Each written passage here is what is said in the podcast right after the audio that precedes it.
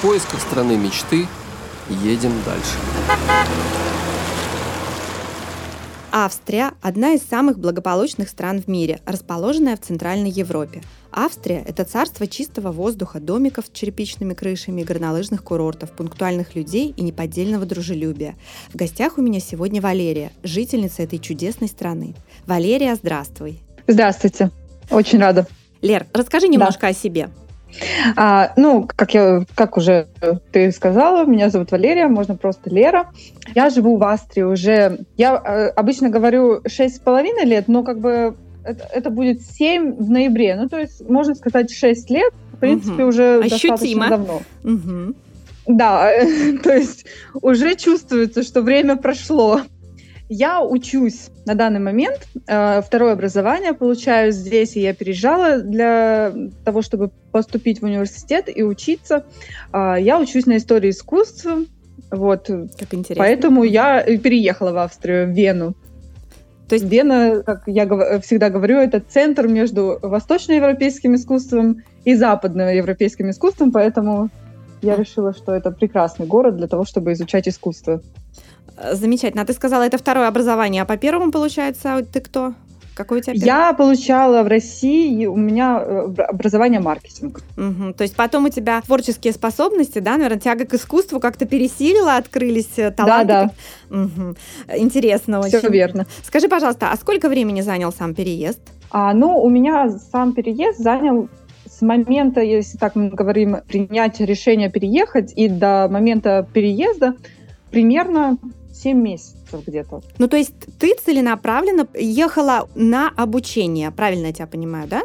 Да, да, все верно, правильно. Mm. Я получала студенческую визу mm-hmm. и ехала. Сейчас я уже ее поменяла, потому что я вышла замуж э, и получила семейную уже визу. Но изначально я была именно студентом по студенческой визе переезжала. Угу. Давай вот немножко об этом, да, если вернемся изначально в истоки истории. С какими проблемами ты столкнулась при переезде? И при оформлении документов. Единственной проблемой именно в Австрии, мне кажется, и многие, не только я, сталкиваются, это бюрократия и очень долго, угу. а, знаешь, э, до, долгое оформление документов, именно сбор, нужно все четко вот собрать, чтобы ни одной ошибки не было, иначе они могут сказать, идите, извините, исправляйте, нам такой документ не нужен. Вот это, мне кажется, единственная проблема, которая сталкив... столкнулась я и очень много моих друзей достаточно, которые тоже очень жалуются на бюрократию, скажем так. Mm-hmm. А так, в принципе, особо таких проблем, ну, то есть студен- по студенческой визе, принципе, проблем нету получить, поступить в университет, это подать документы, главное, вовремя э, в университет, чтобы вовремя пришло приглашение. А, в принципе, оформить документы и подать это достаточно легко. То есть ты отправляла в университет э, данные, да, и тебе приходило приглашение, и на основании этого ты оформляла визу, правильно, да, я понимаю? Да, ну на самом деле в онлайн это все делается сейчас в онлайне. Uh-huh. Спокойно можно не обязательно приезжать сюда в университет. Ну, конечно, зависит от того, куда ты поступаешь. Я поступала в главный университет Вены там нет вступительных экзаменов каких-то, вот, например, просто экономический, если мы говорим университет, там есть какой-то вступительный экзамен, и там, конечно, придется присутствовать. А в главном можно при, э, все подать онлайн. То есть экзаменов дополнительно не сдаешь? А, там есть на некоторые специальности, но это уже когда он проходит раз в год, uh-huh. и это уже в основном ну, то есть ты подстраиваешься под эту поездку, и в основном ты уже получил документы, получил визу, и ты там находишься и можешь ждать. Ну, то есть у, у всех по-разному. У меня лично на моей специальности никаких вступительных экзаменов не было, поэтому мне было просто как бы проще. Я оформила онлайн на сайте главного университета, ну, то есть приглашение, там все документы заполнила, чтобы мне пришло приглашение из университета о поступлении. Это нужно для визы. И все. Ну, то есть как только приходит приглашение, ты подаешь на визу D национальную, чтобы въехать в Австрию, в страну, перед тем, как э, здесь уже на месте оформлять временный вид на жительство.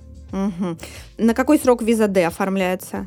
Я честно сказать не помню, потому что это было 6 лет назад, ага. но если я не ошибаюсь, это так, не стопроцентная информация, по-моему, 2-3 месяца или угу. полгода. Ну, я точно не помню, если честно. Угу. Ну, то есть, но она э, э, действует то есть, на один въезд. Ты ее получил, въехал и все. Ну, то есть она больше не действует. На, это получается один въезд. Ага, то есть ты приехал и получаешь сразу вид на жительство. Ну, приехал по учебной да, все верно. визе, получил вид на жительство. Да. Вид на жительство на какой срок выдается? Студенческий выдается на один год.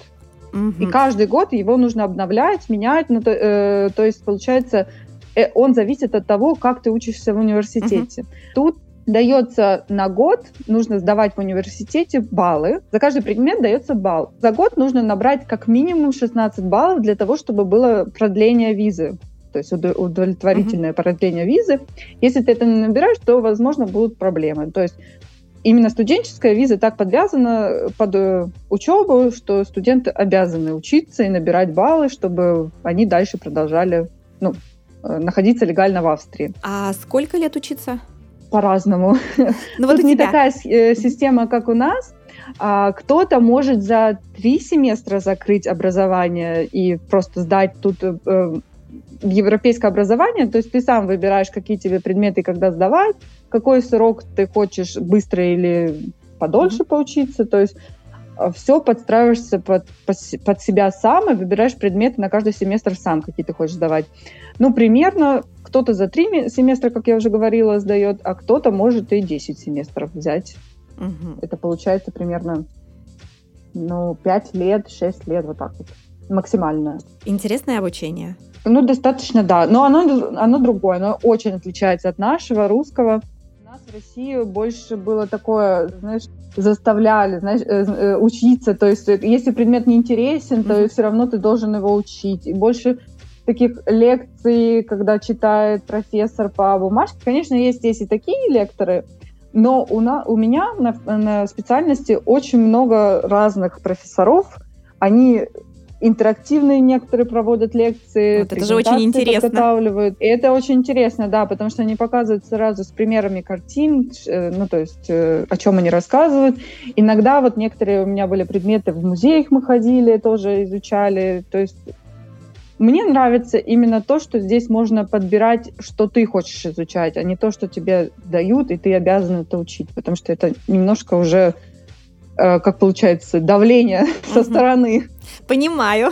В общем-то, влюбляют в процесс обучения. Сам процесс очень интересный, там, я понимаю так.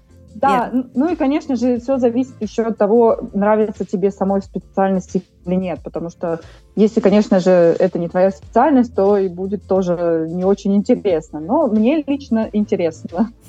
А как ты к ней пришла? Почему выбрала именно эту специальность? Я ее выбрала, потому что мне вообще, в принципе, было э, искусство всегда интересно, еще когда я жила в России, но я не как-то пока не связывала себя с ним. А на последних курсах на маркетинге, когда я училась, меня заинтересовало именно обучение рисованию и так далее и тому uh-huh. подобное. А я начала сама для себя рисовать и просто как-то желание возникло углубиться в эту тему, изучать э, искусство более глубоко, от чего оно пошло, а вообще какие направления есть и какие художники существуют, что они делали. И как-то вот из этого вылилось то, что я переехала в Австрию и начала учиться на истории искусства. Лера, а почему именно Австрия?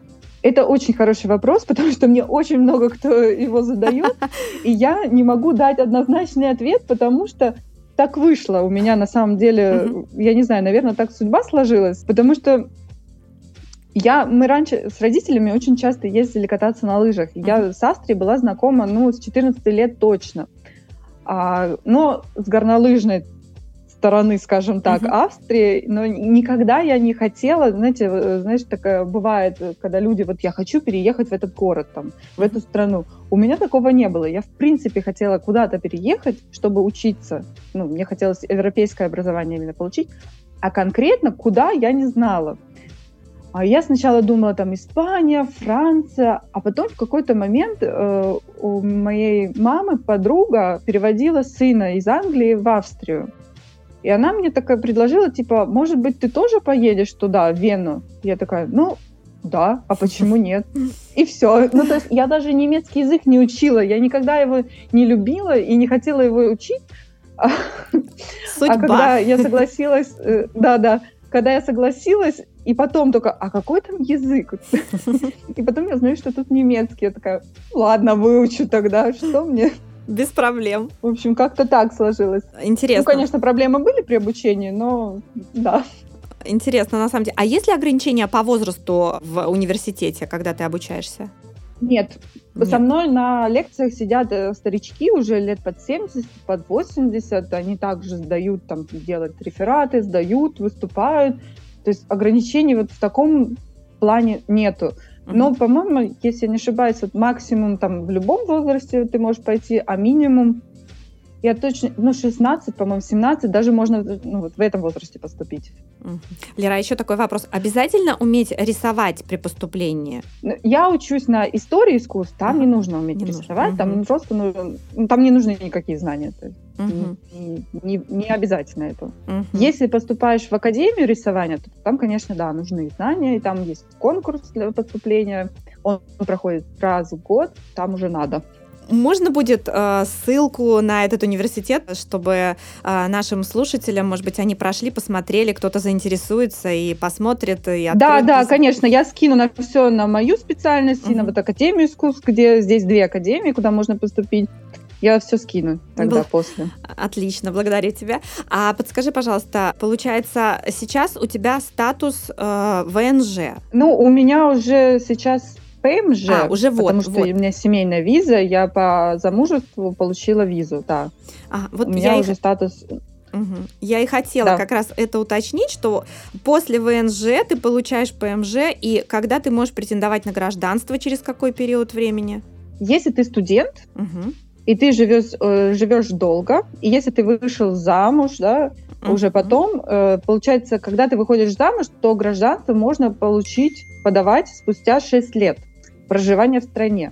Но студенческая виза считается год как за, пол, за полгода. Mm-hmm. То есть получается, о, так как я уже 6 лет прожила, ну, по логике я, в принципе, могу подавать на гражданство, но это не так, потому что все вот эти 6 лет, что я, ну, 5 лет, что я была а, по студенческой визе, то они, получается, это два с половиной года сокращается. И плюс вот получается, еще три с половиной года нужно прожить, чтобы начать получать гражданство. Но это только если ты по замужеству, если угу. ты гражданство хочешь получать.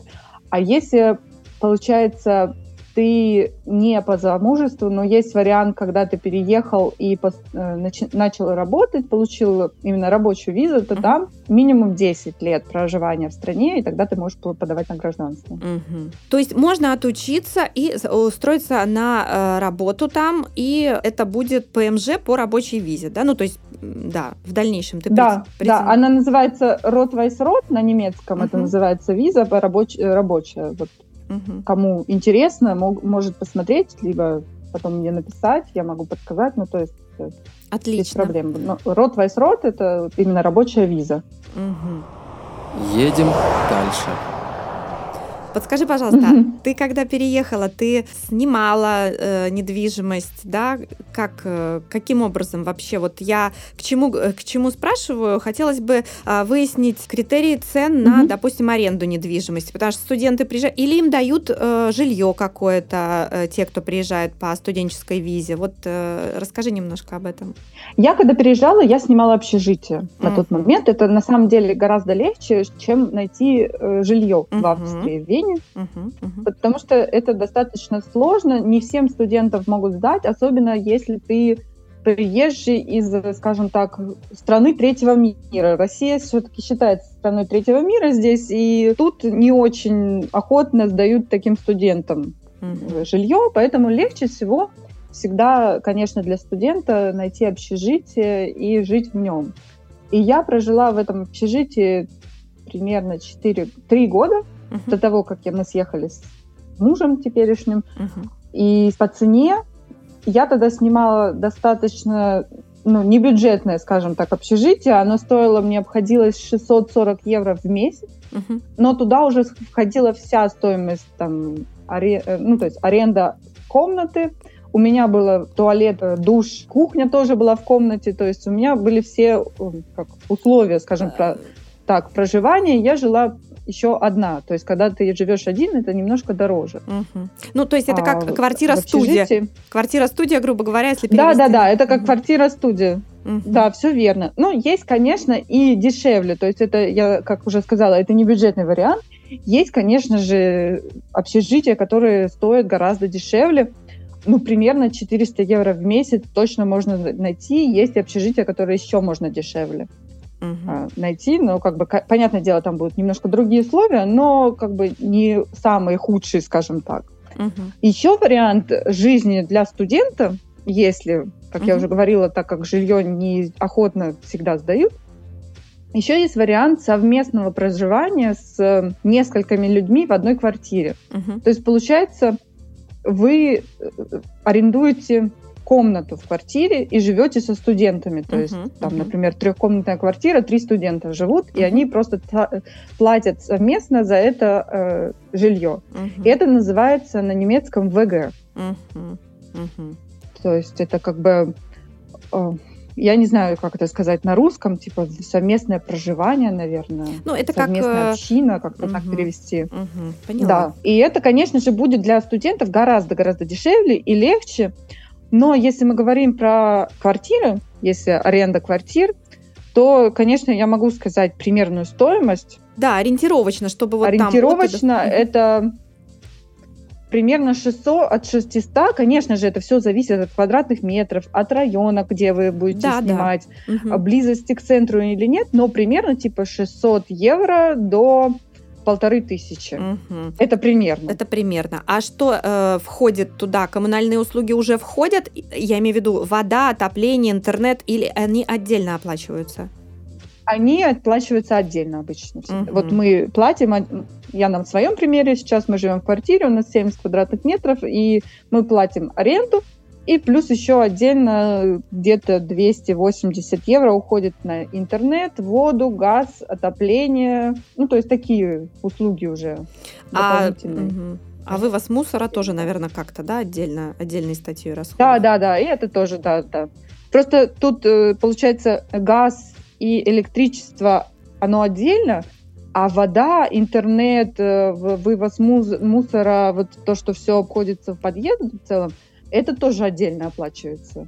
Угу. Ну, то есть, как бы, получается, два разных счета, скажем так. Угу. Сейчас трудно сказать вот такую стоимость, потому что очень сильно за год повысились цены на электричество, на газ, и поэтому тоже это зависит от того, как э, человек, семья все это как это сказать, потребляет. Потребляет. И, конечно же, чем больше, тем это дороже. Ну, просто у некоторых очень сейчас счета повысились, и они, конечно, жалуются на это, но а там... я э, примерную стоимость говорю. Примерная, да. Mm-hmm. Лера, а там по счетчику, либо по количеству проживающих? Ну, допустим, семья из четырех человек. Будут делить на всех или же будут смотреть э, количество потребляемой э, энергии? Количество там? потребляемой, mm-hmm. да, это по счетчику все. Все по счетчику. То есть мы вот живем вдвоем в квартире, и мы, ну, то есть если взять, например, другую какую-то квартиру, где тоже два человека, и они, конечно, потребили больше, то они платят больше. Но это не зависит от того, сколько человек живет в квартире. Ну,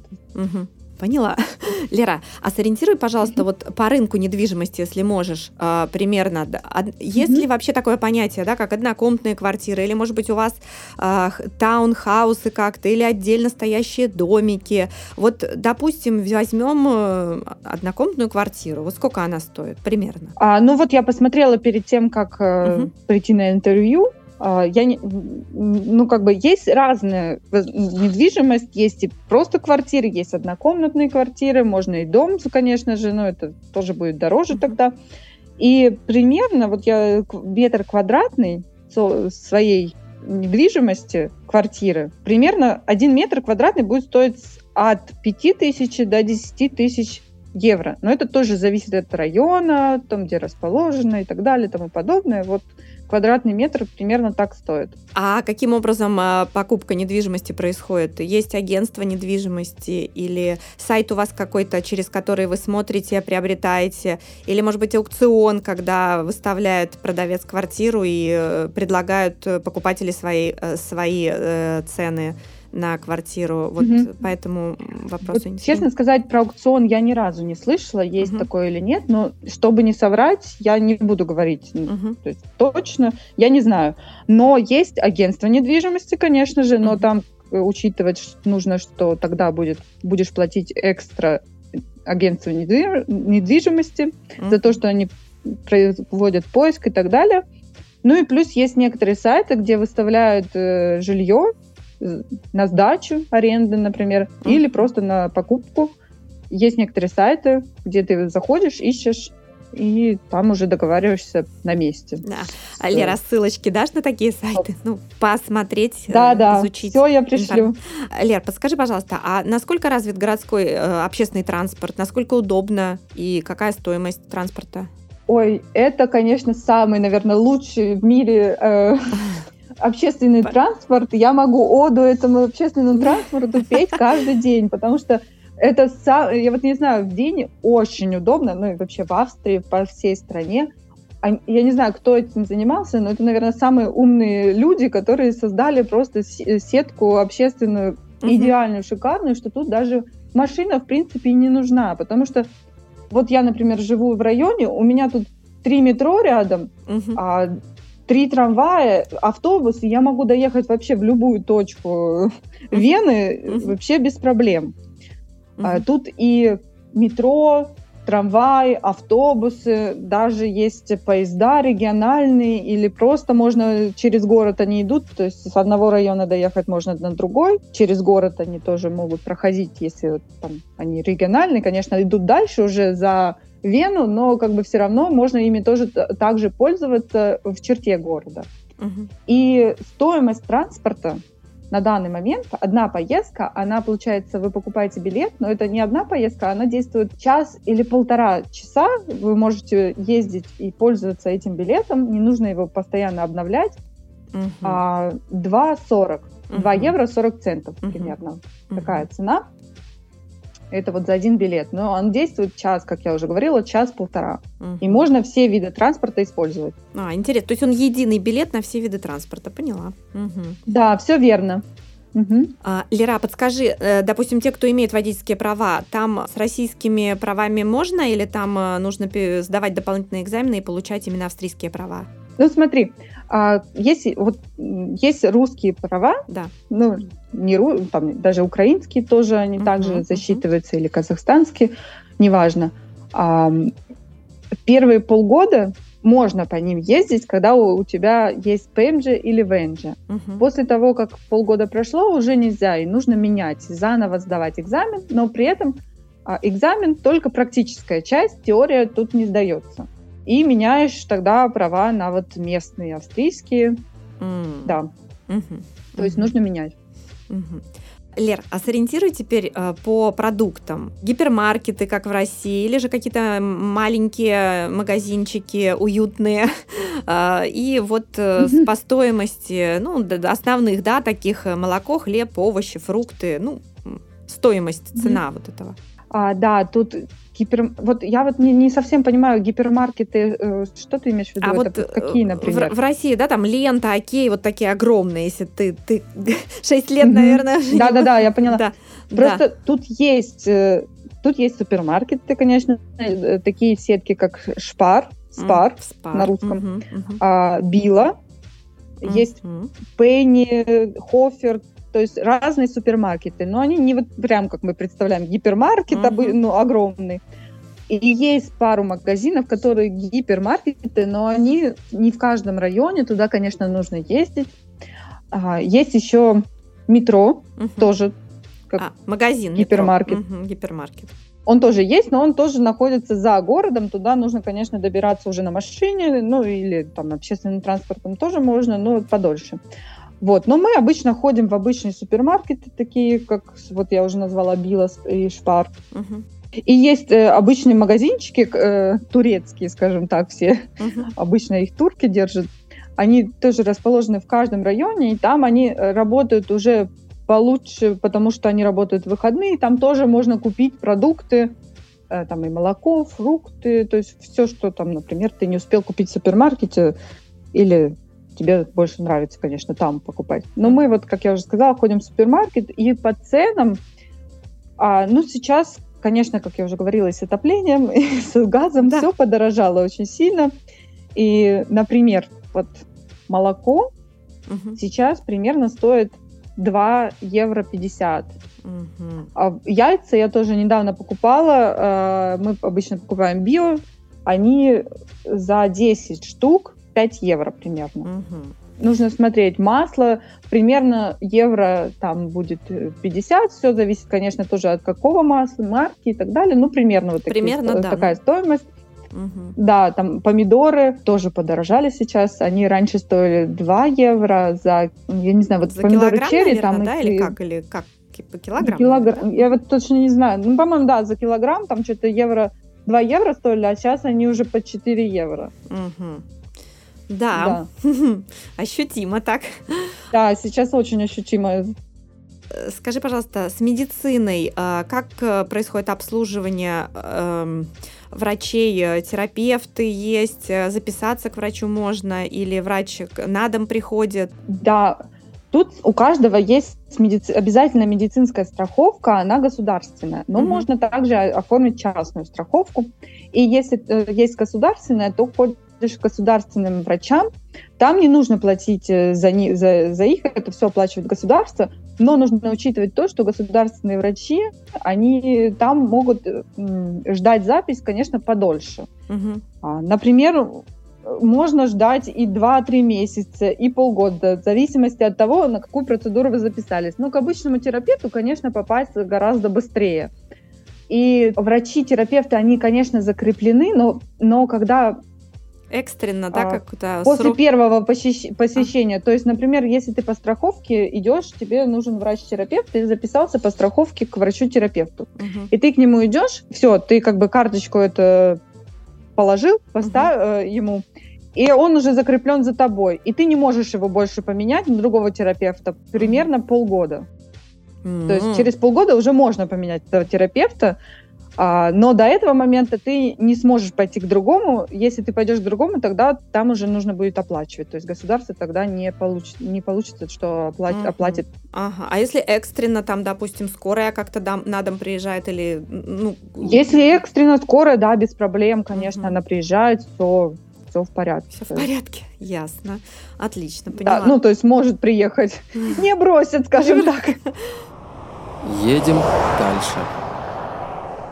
Лер, скажи, пожалуйста, вот ты уже живешь, да, уже достаточно долгий срок. Э, скажи, вот на данный момент привыкла? Да, уже да. Уже Поначалу, да, да? конечно, было тяжело, но уже более-менее, да, привыкла. Что вот для тебя интересное, такое самое классное, интересное, как вообще поменялось качество жизни с твоим переездом? Честно сказать, именно качество жизни у меня сильно так не поменялось, но вот именно наверное, другое мышление стало, по-другому думать и смотреть на мир, это да, и вот, вот с точки зрения психологического больше поменялось, uh-huh. и больше вот э, кругозор открылся. Тем, когда ты учишь новый язык, это, конечно, по-другому ты уже начинаешь общаться с людьми, по-другому ты смотришь на мир, и, конечно же, вот это все влияет уже как. Ты, когда поступала, английский знала, да? Или как ты же с ними э, контактировала на английском языке, а потом уже начала немецкий изучать? Да, да, изначально я на... Да, все верно. Я сначала на английском угу. говорила, угу. а потом перешла на немецкий. Сейчас я только на немецком говорю, поэтому, когда я перехожу на английский, я просто у меня в панике, потому что я не знаю, как говорить. А сколько тебе понадобилось времени, чтобы вот э, выучить немецкий, чтобы свободно разговаривать на нем? Прям до того момента свободно, чтобы разговаривать, ну, где-то три года. Три года. Ну, то есть за два года я его выучила для того, чтобы сдать экзамен uh для университета и поступить. uh А вот э, так, чтобы прям говорить свободно, не бояться, ну, примерно три года, да, вот так. А при... Но я его учила как... здесь с нуля. С то нуля. есть, как бы это... То есть ты уже учила там его, не в России учила, а уже будучи в Австрии? Нет, я его... Я переехала вообще с нулем, я ничего не знала и учила его прямо с нуля здесь, и вот такой срок, два года, три года. Скажи, пожалуйста, а при какой интенсивности? Там каждый день э, или ну, каждый день? Какой подход был? Угу. Да, каждый день я ходила на курсы университетские. Угу. Э, они интенсивные по 4-5 часов в день, угу. кроме выходных. Да. Ого. Ну и плюс ты, конечно, сам здесь в стране еще ходишь, там слышишь это, смотришь, ну еще экстра сам учишь. Ну, конечно, так проще. Помимо Когда ты курса. находишься в этом окружении, постоянно у тебя речь, ты слышишь, ты уже волей-неволей, мне кажется, подстраиваешься да. под это все и начинаешь... Да, пон... да, да, конечно. Понимать. Угу. Вообще русскоязычные есть или все на немецком общаются? Ну, в окружении э, в твоем? У меня, да, ну, очень много здесь и русскоязычных, и за последнее время тоже их еще больше прибавилось. Иногда вот идешь и слышишь постоянно русскую речь, это, это нормально. Угу. Нормально. То есть не обязательно там на немецкий переходить, все русские или все русские, которые там живут, общаются на русском. То есть нету такого. Да, да, да, конечно, все общаются на русском между собой, вообще ни, ни, никаких проблем в этом нету. Лера, подскажи, пожалуйста. не возникало. Что... Угу. Угу. А, а какие культурные события, развлечения, как досуг проводите? Ну, я очень люблю ходить в музеи, uh в кинотеатры. У меня такой галереи на выставке. Я вот очень такой досуг у меня немножко. Да, очень интересно. Да, музейный, скажем так. Я на все выставки хожу, которые новые открываются. Тут очень много разных выставок. Я сама очень люблю музеи, искусство, поэтому я прекрасно понимаю, о чем ты говоришь, да. да. Это, да, вдохновляет, развивает. Тут, конечно, рай. Можно найти для, по душе все что угодно. Все что угодно можно найти. Ага, замечательно. Угу. И по поводу, э, хотела спросить, какие специалисты вообще требуются в Австрии? Вот на данный момент ты живешь там, и вот что можешь сказать по этому поводу?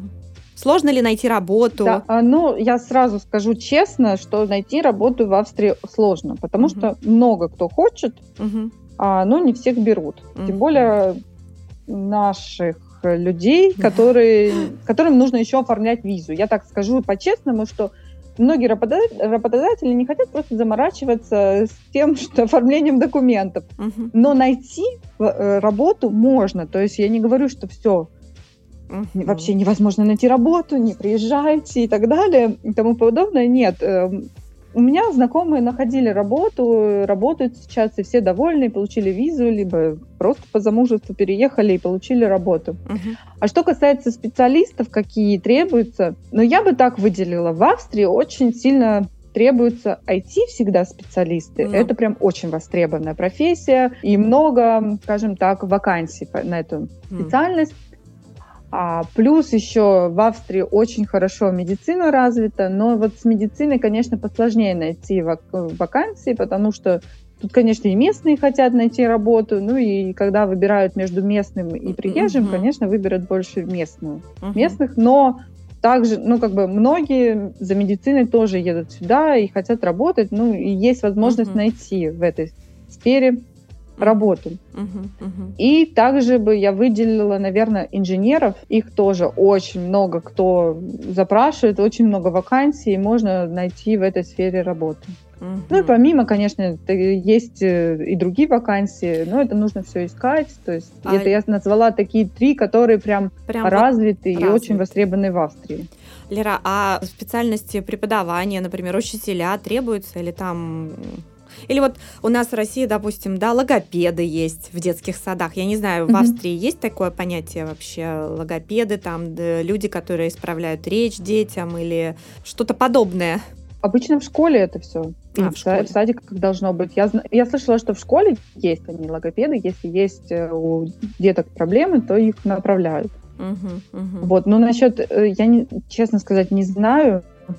Наверное, можно найти, э, то есть работу в этой сфере. Это нужно все искать, смотреть, угу. то есть сидеть прямо на сайтах. А на, а на каких и сайтах? смотреть. На каких сайтах ты?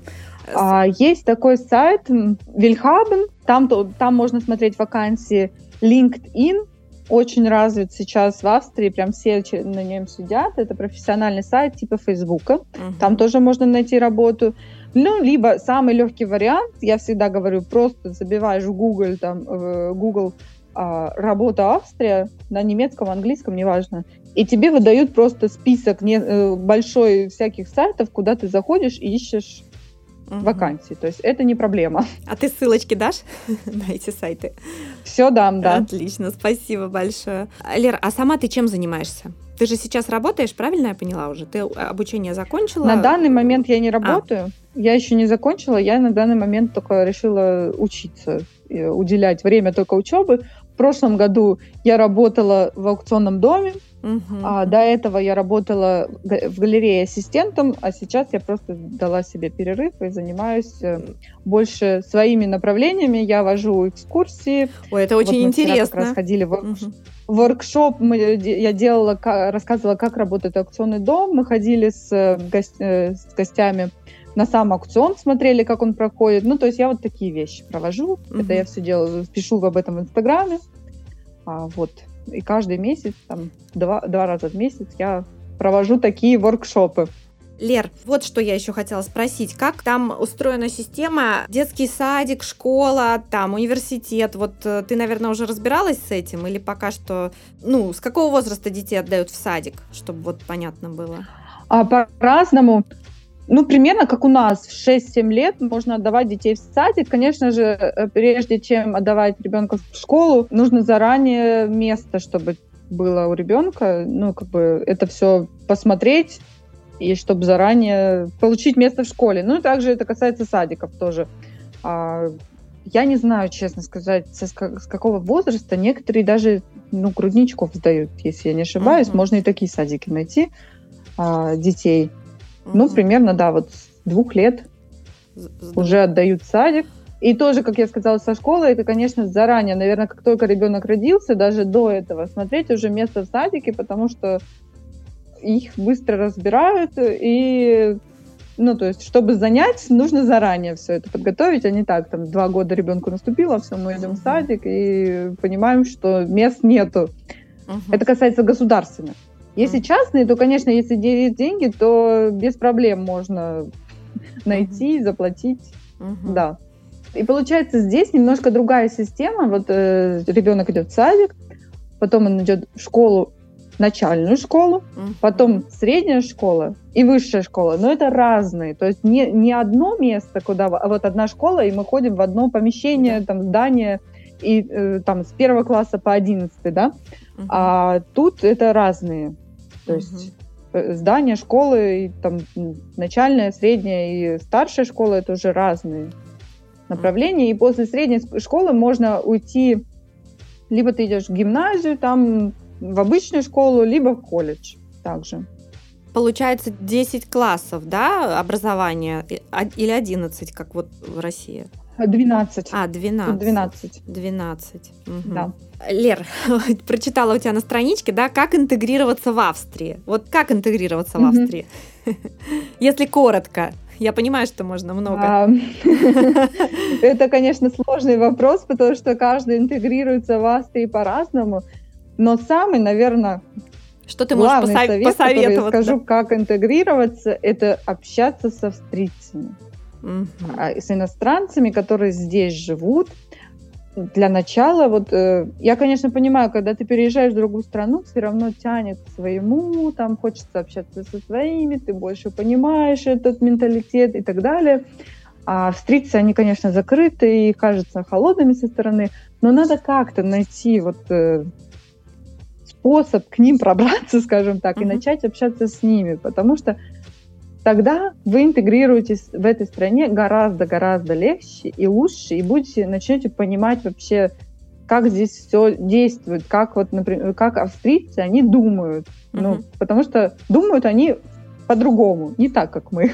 Uh-huh. И тогда ты понимаешь, как ты можешь э, жить в этой стране. Uh-huh. Вот это, наверное, самый главный совет, который я дам. Наверное, для начала перестать общаться с русскоязычными, хоть uh-huh. это как не печально и больно не звучало, но да, и как раз для языка это будет легче, и, в принципе, для интеграции в менталитет, в страну, и начать общаться вот с иностранцами, которые здесь живут, с австрийцами. Потом можно общаться с русскоязычными, вообще не важно. Ну, это... Когда вы уже интегрировались, кем, можете общаться с кем хотите. Угу. Ну, это, понятно. Я почему-то всегда считала, что, наоборот, они такие а, дружелюбные, открытые. А, ну, вот как-то... Э, нет. Нет. Нет.